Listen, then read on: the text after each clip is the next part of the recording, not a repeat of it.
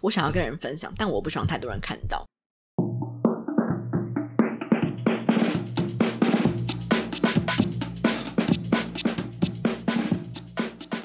不伦不类，轮番上阵，欢迎来到同是天涯沦落人。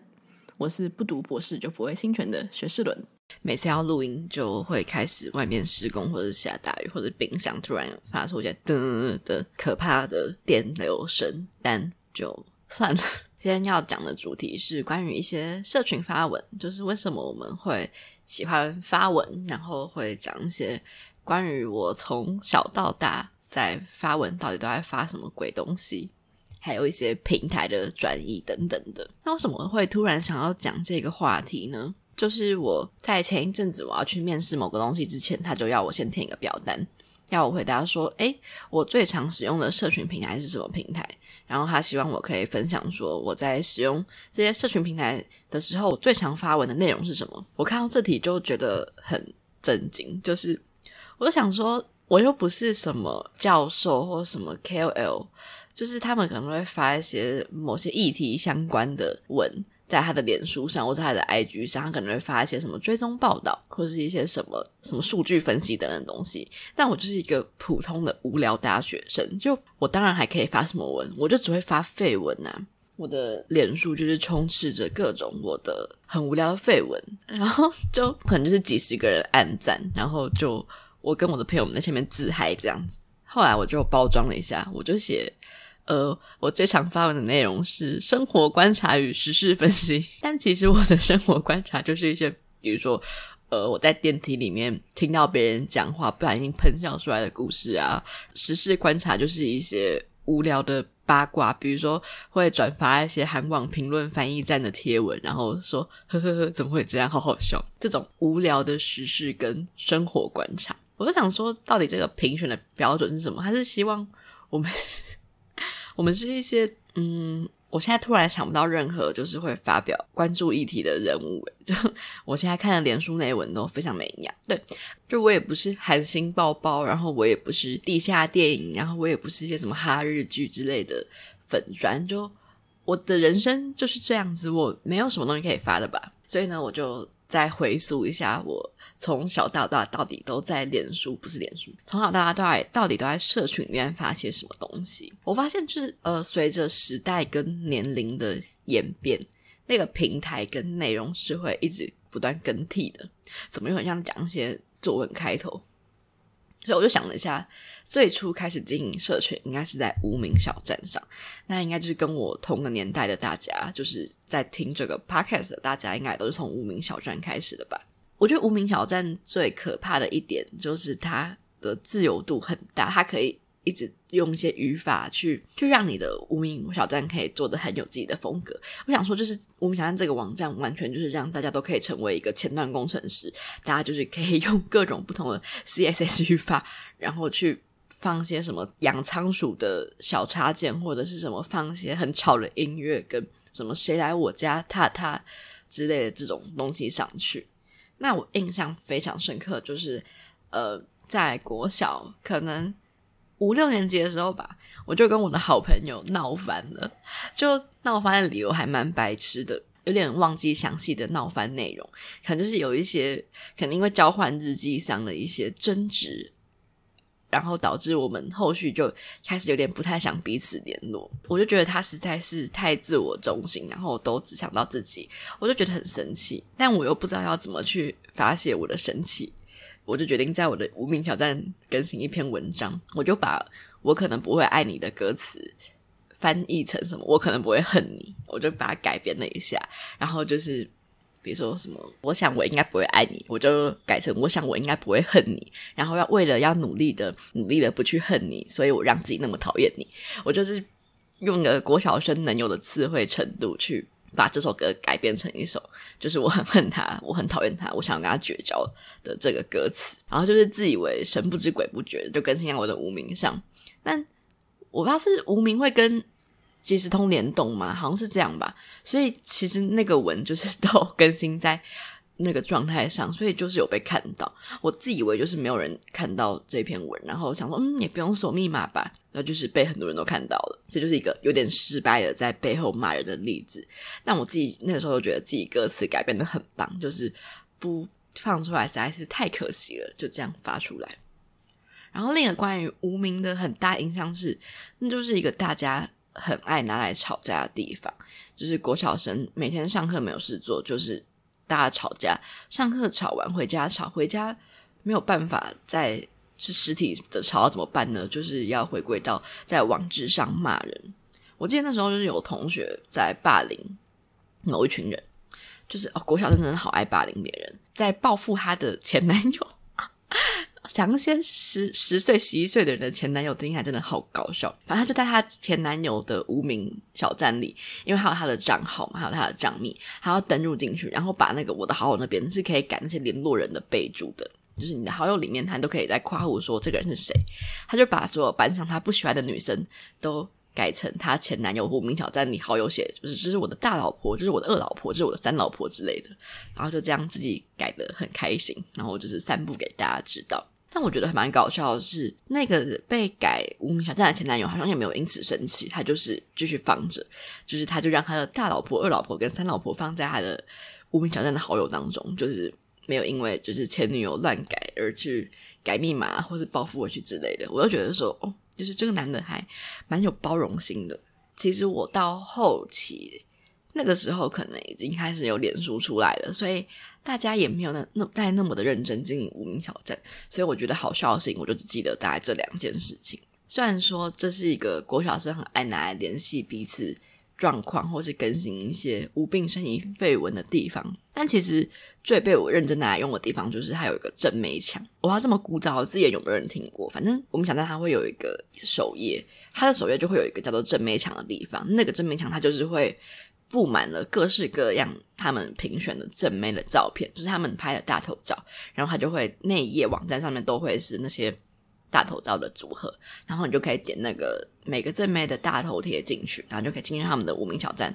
的网志里面，你就可以看他是怎样的人这样子。那我就是每次上无名小站都爱看那个，就是很沉迷于这个，反而就是跟班上的一些他们在无名小站上吵架，或者是互相拉帮结派这种。东西就是不感兴趣，就是我的人生就好像很活在自己的世界，我就只想要看这些无名小站的正妹，而且那些正妹后来都是很有名的人，就是比如说什么台大级五级啊，或者是一些电视上，或是变成一些网红爆红的人，他们可能会后来去参加一些什么大学生的妹等等的正妹。我就想说，哦，就是无名小站他们真的还蛮努力的，就是在挖掘这些素人网红上面，我觉得他们是时代第一先驱。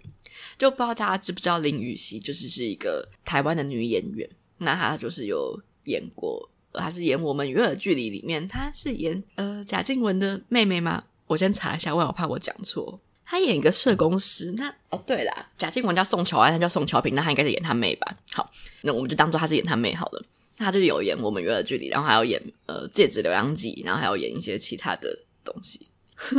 好好嘴软的介绍，好像好像我很不了解她一样。反正她现在就是一个很漂亮的女生。好。很随便的形容词。那大家知道他以前是一个无名红人嘛？就他以前是有剪一些剃头，就是剪一些帅气的短头发，然后就是有以这个帅 T 的名号在无名小站走跳。大家如果有兴趣的话，可以就是搜寻林予晞空格无名小站之类的，可能会搜到。所以我就觉得这个很厉害，让我当让当时的我也可以知道很多哦，就是现在流行这个正妹啊的感觉，对。但我我已经忘记有没有帅哥墙了，但就是感觉是没有吧，因为我现在满脑子都只记得有些正妹墙，而且他们都会请那些正妹填一个快问快答，然后就是填他们喜欢干嘛，他们要做什么之类，超无聊的补充，但就是 我那时候觉得很好玩。那除了无名小站以外，虽然我要讲的这个不是社群，但也是一个时代的眼泪，就是 MSN。我不知道有用过的人有多少，因为大家可能都是用即时通嘛，反正 MSN 其实。我觉得小国小生没有那么多人在用，我觉得应该是电脑老师教大家去安装、下载、注册之后，但大家可能就不太会用。那可是我记得超清楚，我以前就是小学放学，小三、小四的时候放学，那时候可能有点喜欢隔壁的男同学，然后我就会用 MSN 跟他聊天，就是都要抓紧时间跟他聊天，因为他后来可能比如说。十二点放学，他可能三点之后要去补习，就要趁十二点三点赶快跟他聊天，所以就要找各种话题来跟他说。然后有一天，那时候我就很迷少女时代，我就传了一个少女时代的那个应援法教学影片给他。我就说：“哦，我传错了。”但其实我只是想要跟他说：“哎，我来这边，赶快跟我聊天。”这样子就是非常小学生式的引起别人的注意，这样子。结果我超难过的，就是我传了那个少女时代的应援影片之后，我还记得是哦的应援影片，就是他们那边哦哦哦哦的时候，我们就要跟着一起喊撒拉嘿哟之类的。那个人就跟我说：“好难看。”我瞬间就觉得你谁啊？就是你凭什么就是对我的少女时代评头论足，说他们很难看？我很爱他们呢。就是你是我。隔壁桌的同学，你也没有办法说出这种话，然后我就从此开始很生气，然后就没有再继续想要跟他好好的联络。超无聊的故事，怎么办？我自己讲讲都觉得哦，嘴好软，而且这个故事根本就一点都不重要，我只是突然想到很想聊一下而已。好，那后来就是脸书就开始起来了，脸书起来之后就，我觉得是有一个潮流的嘛，它原本可能算是以。游戏闻名，就是大家在那边都是想要玩水族场，不是水族场，开心水族箱跟开心农场，然后玩一些什么呃 Farm Village 或者是一些什么 Open 小将游戏，还是是只有我会玩 Open 小将游戏？那就是大家都在那边玩各种不同的游戏，可能会分享一些啊，你要分享，然后点这个进去就可以收到好友给你的礼物，好友会送一些呃你的水族箱里面的。粮食，或者是送一些种子给你，你就要去领。我觉得一开始脸书好像是以这种玩游戏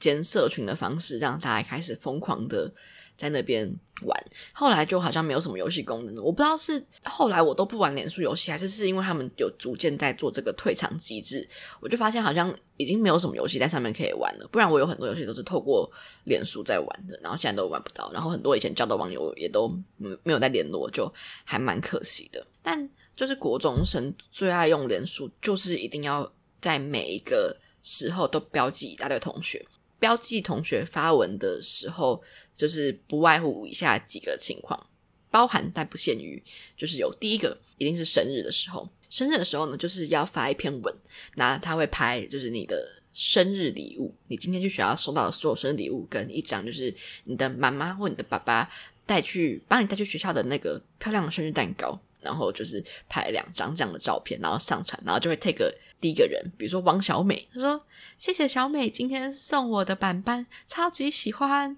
然后再 take 第二个人，然后呃，比如说林小明，她说哦，小明送我的抱枕真的是超级可爱，这种感觉就会 take 超多人。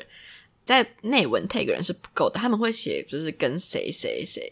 比如说跟圈圈圈及其他二十七个人在幸福的。一年二班这种感觉，但其实有些人被标注人根本就没有跟他一起认真的庆生，也没有送到礼物，但就是会标记超多人一起庆生。会发现这个是因为我最近在看我的动态回顾，我就常常看到我被一些就是大概已经快十年没有联络的国中同学们的 tag 的文，他们都会 tag 我说谢谢大家帮我庆生。我想说，我那天根本就没有帮你庆生吧？就是到底是怎样呢？就刚刚讲，第一个是关于生日，第二个就是期中、期末考。期中、期末考一定会在考完那一天去跟自己的朋友们出去玩，就是看电影，或者是去打球，或者是去逛百货公司。我不知道，我们国中非常流行做这件事情，然后一定会在百货公司之类的咖啡厅拍照，然后说。耶考完期末了，真的好开心。然后就 take 超多人说，虽然数学真的好难，但没有关系，都过去了，终于可以开始放寒假、放暑假喽。这种概念。然后第三个就是校庆的时候，因为校庆都会有一些比赛，比如说可能是歌唱比赛，也有可能是跳舞比赛，大家就会很。拼尽全力的想要在这个比赛里面获得好成绩，就其实我也不知道在跳舞比赛或者是校庆比赛拿到特优到底可以干嘛，但就是那种集体的荣誉感，大家就会很想要拿第一。但在拿第一的这个路上，就是这是一个团体的合作比赛，一定会有一些争执碰撞跟吵闹，大家就一定会在团体里开始搞分裂。那搞分裂的话怎么办呢？第一件事情并不是去跟你的同学们好好沟通，第一件事情就是要在你的脸书里发文说：“天哪，我真的不知道怎么会有人这么没有团结心。我们这么辛辛苦苦的排练两个月，为什么说不做就不做呢？然后就会发这种非常情绪勒索的文，开始去挞伐那个同学，但绝对不会说那个同学是谁，怎么表达那个同学到底是谁呢？就是他们会 take 全班所有的人，但就是不 take 那个摆烂的同学。然后下面的同学就会在留言里回复说：“哼，我们不理他，对，他就是这样子摆烂，怎么可以这样子？我们几班一定要好好争取这个努力的成果，不可以就是让他一个人一个老鼠屎坏了我们一整锅粥。”这种文。所以国中生就是很爱发这几种文。哎，我还想到一个，刚讲三种，我觉得还有一个第四种，就是点点名活动，好好笑。我应该有发过点点名活动，就点点名活动还是可以再帮他复述一下，就是点点名活动就会不知道会从哪里传出来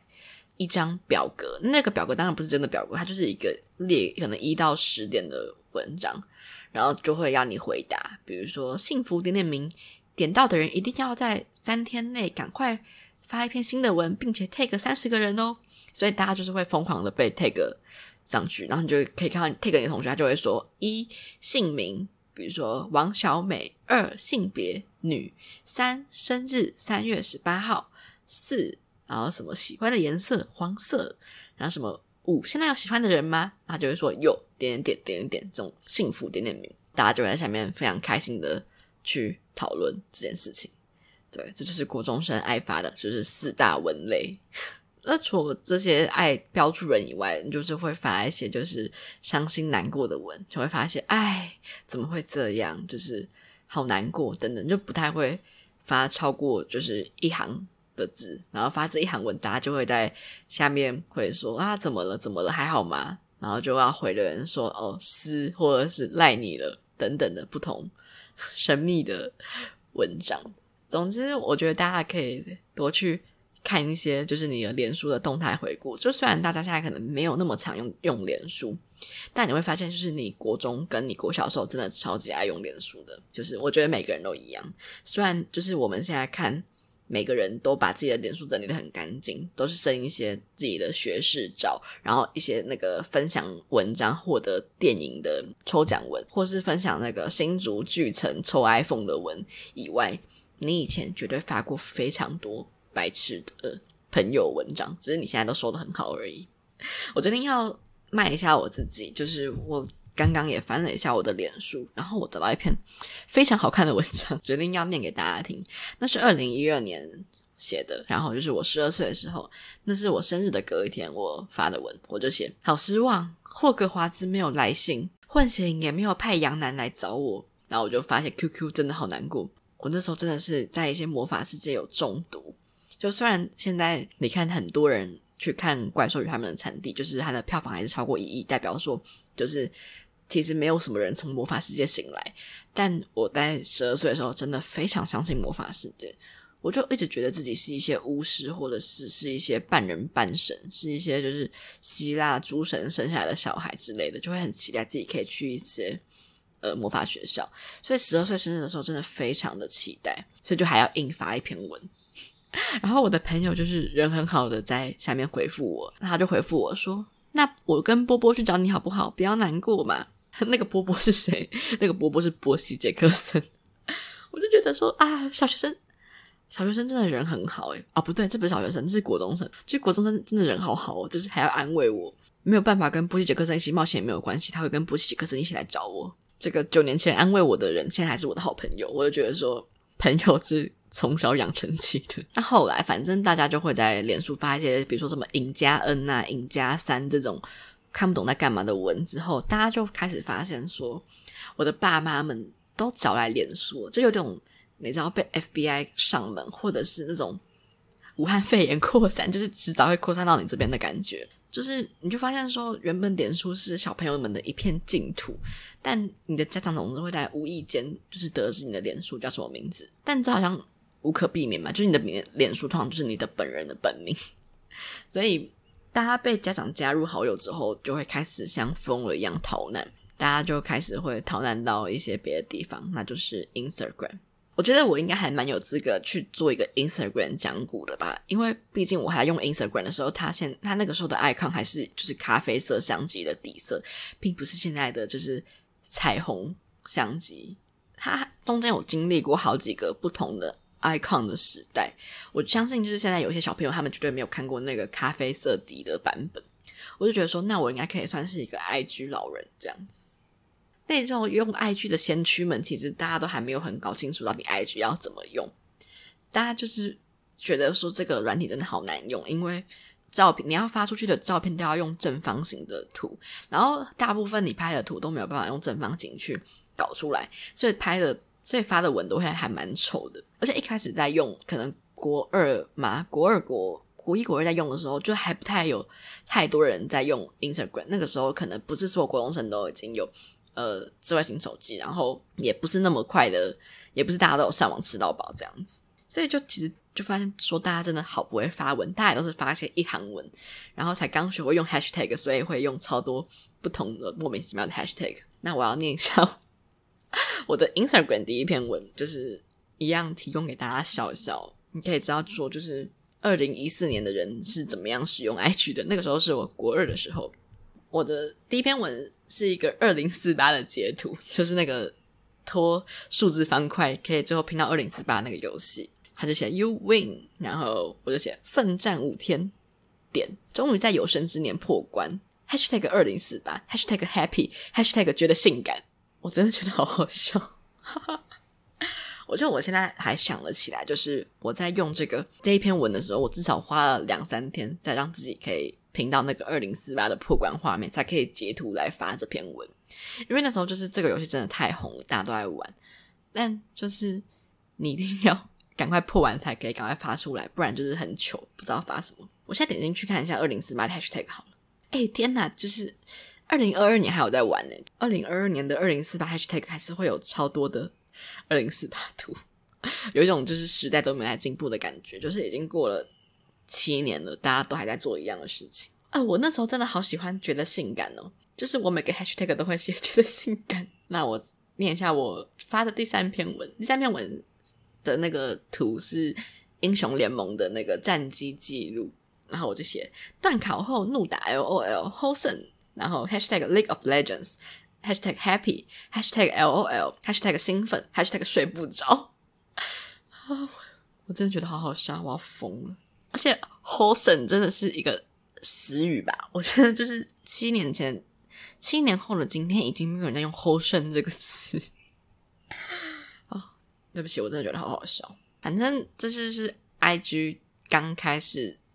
的时候，大家真的都不知道发什么，都会发一些蛮白痴的文。后来我就开始会发一些 emo 文，就是一些。哎，我原本有点在讨厌 emo 这个词，我就觉得用这个词的人都好白痴。就是你是不知道 emo 也是一种曲风，那你把很 emo 跟 emo 混在一起，就会两个很搞混。我就觉得有点受不了这个用法。但我后来越用，觉得 就是还蛮符合情境的，所以我就会情不自禁的说出一些就是这个东西很 emo 的话。所以后来就会开始发一些这种文章。哎，但我又看到一篇好好笑的，我想来念念一次给大家听。我我二零一四年的时候是世界杯足球赛，然后我就说正在看德国对阿尔及利亚，目前零比零，上半场结束，剩下的就交给你们了。现在凌晨四点五十分了，希望睡起来是德国赢。虽然后防颇糟，绿衣人好集中啊啊啊啊啊！然后 hashtag World Cup，hashtag Football 世足德国阿尔及利亚累了，我爱德国，拜你拜托你们赢。我在想，我到底在爱什么德国啊？就是 我不懂。我不懂，我现在没有特别爱德国，不知道为什么那个时候会希望德国赢，而且我很相信，就是七年前的我绝对看不懂足球，因为我现在也是看不太懂。但我到底怎么说出后防很糟这句话？我猜应该是在听主播说的话吧。我就觉得以前那一段刚出来前，大家真的非常爱用 hashtag，然后再做不同的表达嘛。可是我们也不太会去点 hashtag 看别人的东西，我就觉得还蛮白痴的。就我们现在都会骂说一些呃长辈或是一些比较不太会行销或写文案的粉专，他们都会喜欢把 hashtag 的蓝字当成就是画重点一样，就是会觉得很恼人。但我们那时候也真的超爱用 hashtag 来做各种事情。我不可以再继续看了，我很怕我就是看了会不小心把我所有的文章都念出来一次给大家听，然后就会浪费非常多录音的时间。总之呢，就是 IG 刚出来的时候，大家就是什么都想发，然后还会用一些呃。软体就是因为刚刚有讲到说，它都只能发正方形的图片。那为了发一些长方形的图片，就会有一些其他软体去帮你把那个框框边框的 size 一好。反正它就是可以帮你弄成一个最终是正方形，但你的长方形图片是被包裹在里面的那种感觉。大家就很爱用那个。然后还有阵子，我觉得我印象很清楚的是，大家非常喜欢把图片的背景用的是你要发文那张图片的，就是模糊版，这样。形容有点难听懂，但就大家应该知道吧？就是那个图片的背后，就是一些比较模糊的那个图片，或者是很喜欢在 IG 用虚化，因为它是可以选你要模糊对焦的嘛，所以就可能只把东西它背景都模糊的，然后放在你想要放的地方，这样子。我觉得都是以前的 IG 流行这样子，但我就发现说，后来出了现实动态之后，好像真的没有什么人在发 IG 正文了。就现在有一些人，他们如果在 IG 发文，会说什么啊？比如说什么哪一天到哪一天，然后去干嘛？花东之行，他们可能还有一个他们那一群朋友的 hashtag，比如说笨蛋女子游花东，然后就说什么 Day One 今天在干嘛干嘛？起床去干嘛？吃什么早餐？然后去买什么午餐？去看海？去七星潭？然后回来怎样？就是反而这种。把他的人生写得非常巨细靡遗的人，你会觉得说他们到底是活在几零年代？就觉得他们实在是太过时了。就现在他大家的 IG 发文都会走向一个很意境路线嘛，你就是会可能发一张你的底片相机，或是就是一张你的风景照，然后用一个相机的 emoji，然后打那个摄影师是谁这样，或是打一些就是非常有意境的文字。就大家已经不太会使用白话文。在你的 IG 文章里面了，可能也从过去我们可能两三年想发一次 IG 文，演变成可能半年才发一次 IG 文。就是我这个最深刻的感受，是我以前每年都会在年末，大家都知道会有个 Best Night 的网站，然后你就可以去让你的 IG 跑一轮，看你这个年度拿到最多赞的九张照片是哪九张。我大概从二零一九、二零二零开始，我就发现我自己一年根本就发。不了超过九篇文章，那个时候我就觉得说，哦，我真的就是跟 IG 脱节了，就是我好像真的不太敢在 IG 发太多的文，或者是我就很怕说，我发文会不会被大家觉得说我在洗版，或是很幼稚这样子，或所以就干脆不发文。那我们也会看到一些账号，他们就是都几乎没来发文，他们的贴文数可能是零，但他们其实是很活跃的用户，他们就是只都发现实动态这样子。我觉得现实动态这个东西就是有好有坏嘛，就这种模棱两可的用词。就是你二十四个小时之后就结束了，所以你就可以放一些其实没有那么重要的东西，然后也可以刷一下本。但就好像是你的那些震惊跟严肃都只能留在你的正文里面，你的一些白痴的事情都只能在二十四小时之后就是赶快结束掉。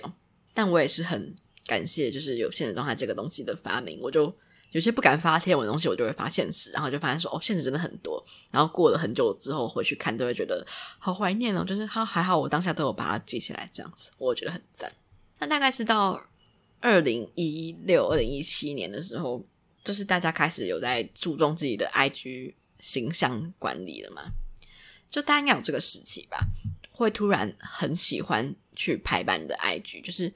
有些人开始会帮他的 IG 做。调色会希望整个颜色都是一致的，可能都是偏灰色，或是偏什么颜色，或是色调都是要怎样的色调，不然就是如果不是那个好看的色调会影响版面的话，就是会不发这样子。所以大家要去经营自己的个人主页之后，就衍生出了一个叫做小账的东西啊，真的很像老人在讲古。我自认为就是算是我们可能这个，就是我高中那个时候。很率先开小账的人，就是我就跟我的朋友们就是开了一个小账。那个小账其实我们并不是要拿来做什么太白痴的事情，我们就只是想要追踪些我们不敢追踪的人。以前 IG 有一个很可怕的功能是，你看到谁按了什么的赞，就是我觉得这真的超可怕的。就是比如说你去追踪一些。呃，猛男或者是奶妹，或者是一些呃，你比较羞男于不想让别人看到的东西，但你居然可以让别人看到说你都按了什么东西赞，真的是超级压抑的。虽然我们以前都会透过这个东西来做一些征信社活动，就是看一些喜欢的人或者是讨厌的人，他们都在按谁的赞，然后去推敲一下他们彼此之间错综复杂的关系，就是非常享受于这种在当征信社牙膏的感觉。那你就觉得说，虽然别人露出来给我们看，但我们不可以露出来给别人看，所以我就去开始创了小账。我就是跟自己的朋友们说好，就是哎，我的小账是这个，然后我们要互加。那小账的人都不会超过太多，就会是一个很隐秘。我觉得就是一个在划分友情界限的一个东西吧。所以大家就会用一些假身份，就大家应该也常常看到一些，比如说可能那些账号他的粉丝只有十二个人，然后但他追踪了一千多个人，然后他的头贴是一个空白，或者他头贴是一些呃明星之类的，然后是他一看就知道是一个小账假的账号。或是一些抽奖的账号，那我觉得我们那时候真的非常聪明，我们那个时候都会伪造成一些真人，会就是把自己可能放一些没有露正脸的自拍照，或者是截一些别人的照片的某个部分，然后当成大头贴，然后会在那个自我介绍那边打一些学校的名字，就是煞有其事这样子。但其实打那些学校名字都不是我们的学校，就比如说我们是高中生，那我们会打一些就是大学学校的名字，英文简称这样子。然后换一个假的英文名字，假装这是一个真的人，只是他的朋友比较少而已。就是做这种假的伪装，我觉得这种很厉害的反侦查，就是这种意识是从小开始做起的。我觉得真的很厉害，就是小时候为了搞这些有的没有的，就是花了很多精力。然后你就在小账里面，你就不用那么的去在意说，哎，你是不是大张有被你的爸妈追踪，或者是有没有一些你已经撕破脸，但是你又不忍心。去把它解除追踪的人，你就可以在你的小账里面尽情泼洒你的想法，这样子。但我就觉得这是一个很可怕的地方，大家就开始去挣扎说：啊，可是我应该要去追踪他的小账吗？就是他没有跑来追踪我，我是可以主动要求说：哦，我想要把他加入我的小账，就是这种，好像在跳舞这种彼此互相试探的情节。我觉得是除了你在用小账在侦查。你喜欢的人或是谈的人以外，我觉得是最可怕的，就是蛮考验友谊的。就讲到这个，我想要讲一件很白痴的事情。反正就是这个朋友应该不会听到。就是我的小账经营了很多年，就是可能从我高一高二经营到现在，所以在里面的人都是我认识蛮蛮久的一些朋友们。然后某一天我就发现说，哎，就是追踪我的粉丝数怎么好像突然变少了一个人，我就觉得怪怪的，因为。你知道你是有意识在控管由谁来追踪你的小账的，然后你的小账通常也不会有太多人的追踪，可能就是顶多呃可能二十个人、三十个人左右，所以你们都会知道说大概有谁在这个里面，所以有一天那个数字不见，你一眼就会看出来，觉得很怪。我就发现说少了一个人，所以那个人是关了账号吗？还是是怎样？后来我就去查，就是我就去翻我以前的贴文，发现说哦，有一个我没有看过的账号有在我这边留过言。但我点进去，就是我是看不到他的，然后那个人也现在也没有追踪我，我就发现说，天呐，那是我的某个高中同学，然后他以前有追踪我，然后但把我就是退掉了，就我那时候就觉得说，天呐，就是我们就是很疏远嘛，怎么会这样把我退掉？哦，我发现这件事情的时候，其实是已经是可能一年前的事情嘛。就虽然说就是一个二十岁的人还在这些东西是其实还蛮白痴的，但就会觉得说，可是我们以前都分享了这么多。事情虽然可能不是专注分享给我，或我专注分享给他，就是当别人不去看你的这些东西的时候，你就会觉得说，哈，所以你是觉得我私底下的生活很无趣，你不想要看了嘛？这种感觉。当然我没有在埋怨他，就是我们也蛮久没有认真联络，就会觉得说有点小受伤这样子，突然又开始变成那种深夜的感性 emo 妹状态。所以总之呢，就是你开了一个小账，就是会衍生出蛮多不同的。纷争，对，所以就是一定会有用什么小账吵架，或是干嘛之类的可怕的东西。但我就觉得说，人还是要有一些避风港，就是可以在你想发疯或者你想要做一些别的事情的时候，可以在那边偷偷跟你亲密的朋友知道。所以我觉得这个空间是还蛮重要的，就也很欢迎大家。就是如果你没有一个小账的话，你可以去开看，你会觉得还蛮开心的。对，虽然这样会很像一个秘密很多人，但我觉得。开小账其实比发自由好吧？发自由其实也蛮尴尬的，因为发自由你都不知道说他的自由还有谁。就有时候你看到一些自由文，你会想说，我们是很熟嘛？或者是呃，那你是只想发给我看吗？还是其实有超多人看？就是有些人都会因为觉得被某个人设成自由而感到说啊，我是不是他很重要的人，所以他把我设成自由？但你知道，有些人的自由是拿来做分类，就有点像 FB 的分类发文一样，他可能只是想说啊，那熟的人都在这一区都是自由，那不熟的是都是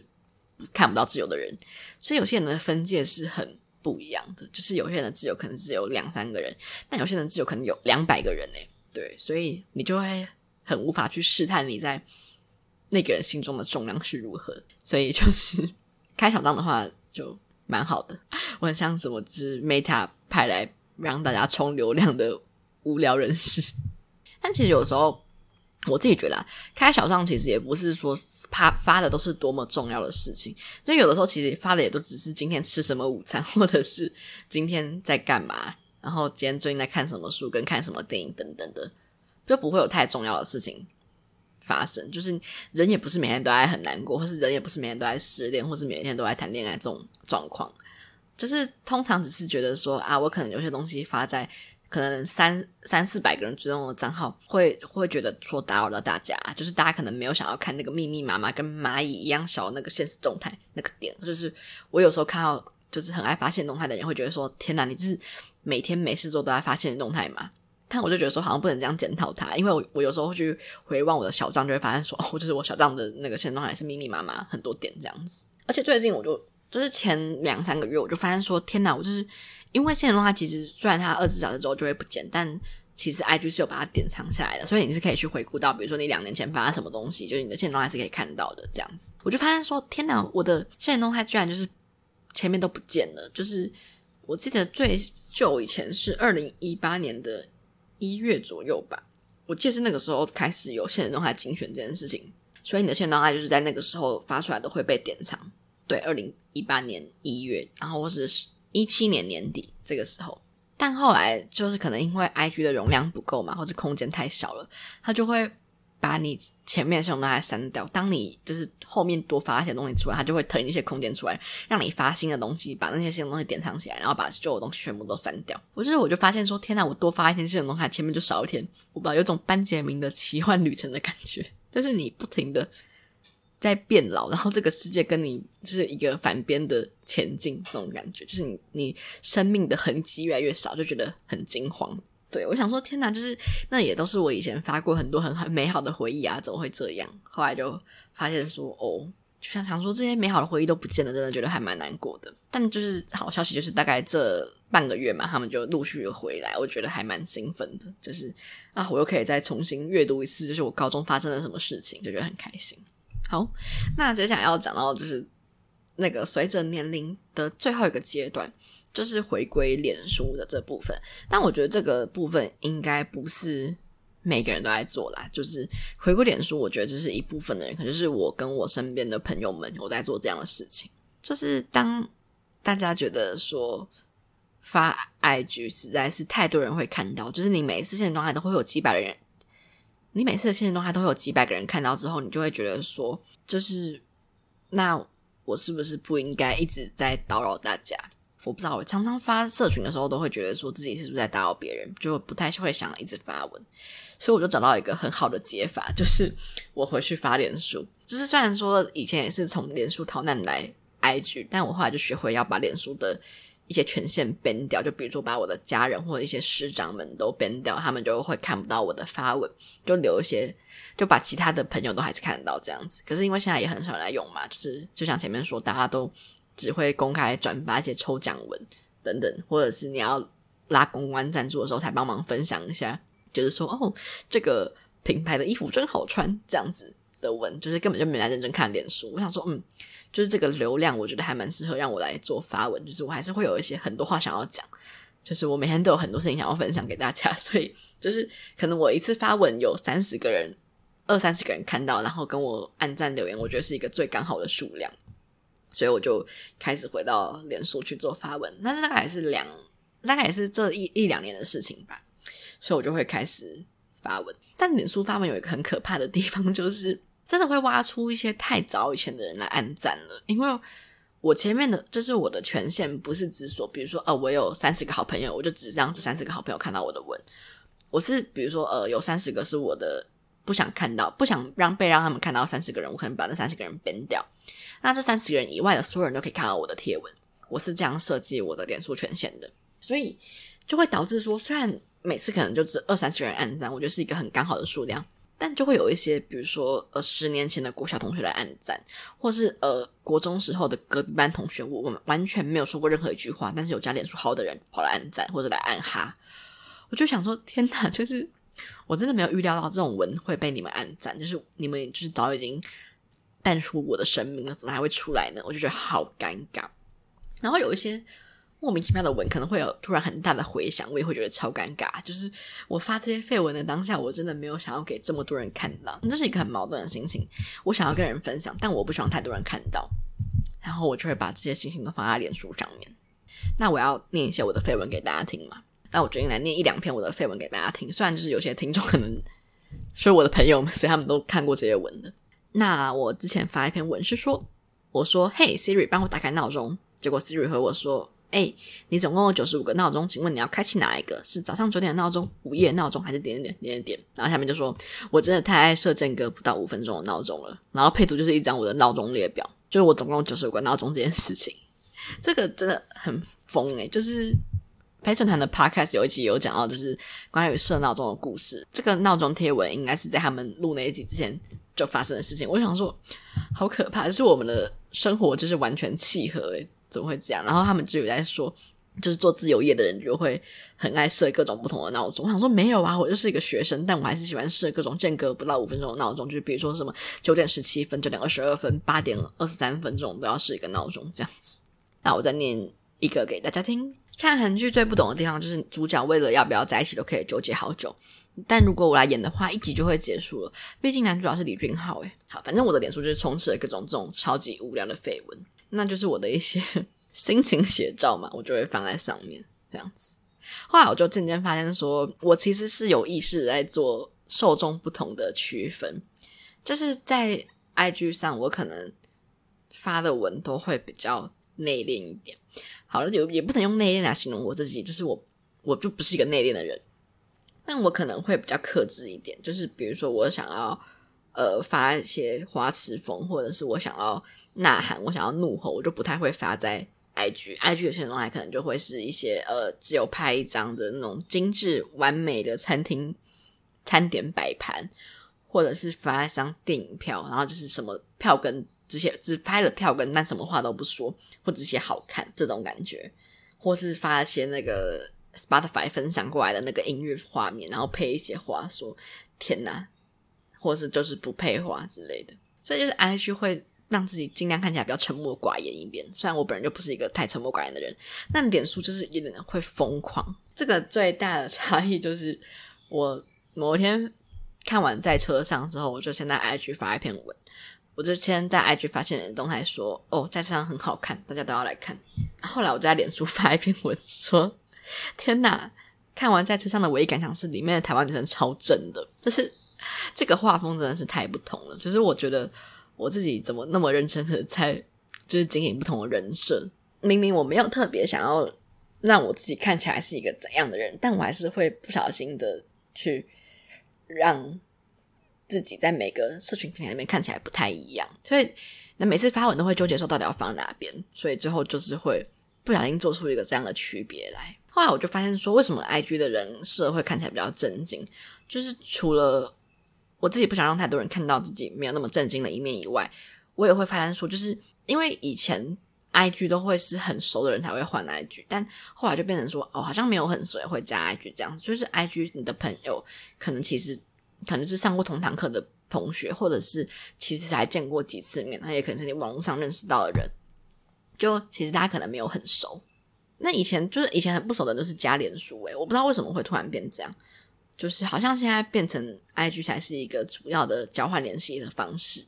所以我就觉得说，我好像不太适合在那边发太多的东西，所以就会让我有一些区隔这样子。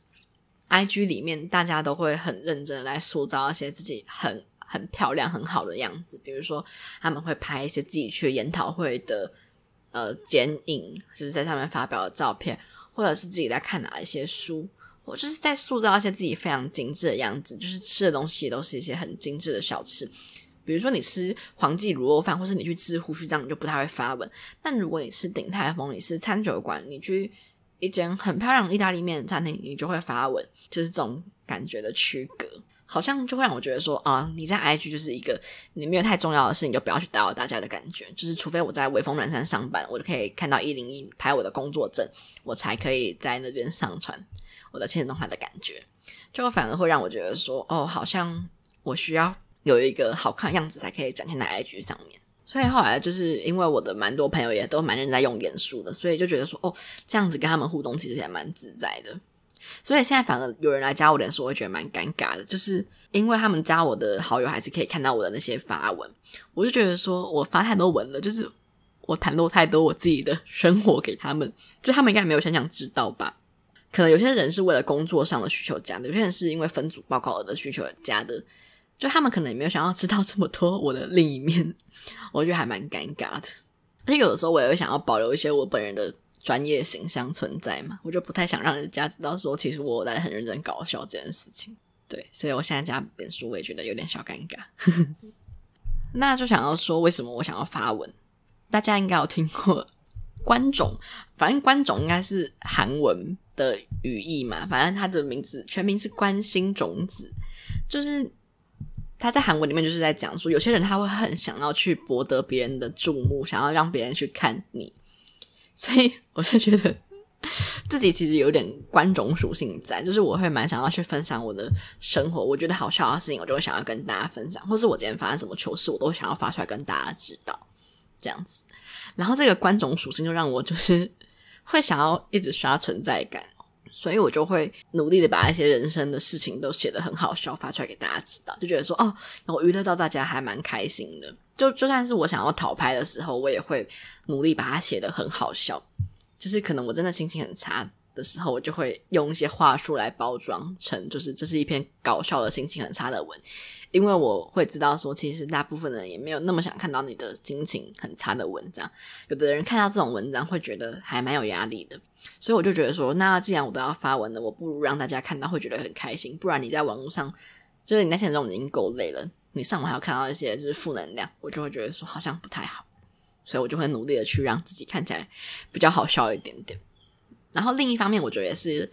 一种我属于我自己的小小抵抗吧，我自己讲的很有点心虚，就是大家都会很想要把自己塑造的很成功，就比如说像我刚刚说，你在 IG 上你都要发一些很光鲜亮丽的照片，我就想说，可是人生就不是都是这样子的，就是你一定会有一些踩到狗大便的时候，或者是你去买乐透没有中奖时候，或是你的脚踏车上面滴到鸟屎的时候，你的人生一定会有一些很衰小的事情，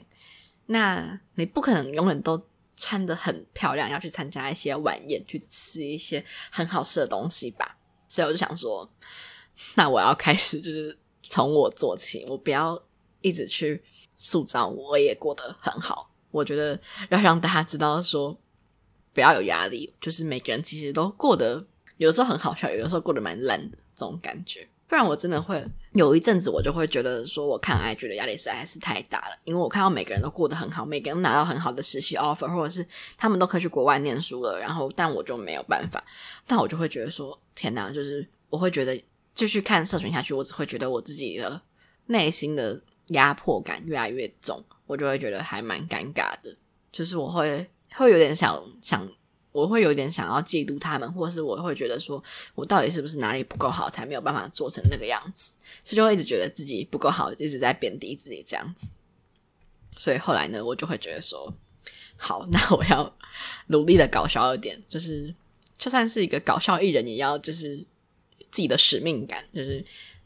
不要让大家都过得那么辛苦。那我还想要分享一个，就是大家应该之前都看过那张图吧。就是大家应该看过，就是在呃不同的社群网站里面，然后你会放怎样的头贴这张图？可能是有 Instagram，然后有呃 IG，或者有 Tinder 上，然后你都会有不同的人格这种感觉。就是大家在 LinkedIn 上面就是一个穿西装，看起来非常呃正式专业的样子，然后在呃 Tinder 可能就是一个。大露你的身材，或者是一个比较诱惑性感的照片，然后你在 IG 就是一些时髦的照片，然后 FB 就是那种看起来是十年前拍的国小生活照的感觉。就我觉得其实还蛮正常的，因为你面对不同的人吧，就会有不太一样的态度。你面对老师，你也不会跟他说 “Hey, yo, brother” 这种感觉存在。所以当然在社群上的分野也会有很不一样的那个。社群平台虽然就是会有他自己的特性嘛，跟你自己会有在上面不一样的认同。比如说我现在在脸书认同就是我会在脸书上一直转发各种抽奖文，然后跟发一些搞笑的东西。然后在 IG 就是，嗯，不太发 IG，只看别人发什么这种感觉。就其实这些东西也都是你啦，就你也不太需要觉得说，好了，我是不是一直在发一些不相接的东西？但如果你真的就是在微风南山上班，然后每天下班都去餐酒馆，那当然就是你的生活，所以就也不用大家听了这集之后觉得说，哈，那我是应该也要来发一些搞笑文。但我就觉得说，no，就是如果你就是一个那样的人，那就。开心的经营吧。那如果你跟我一样也有一些搞笑混在，那我就觉得你现在从现在开始就可以开始来做下你的专属于你的搞笑路线。那这集就有点像是讲古，又不然有点太真心。希望大家听了有点喜欢，然后也有回味到你们过去在发文上感到的一些嗯共鸣感。你就这样子啦，拜拜。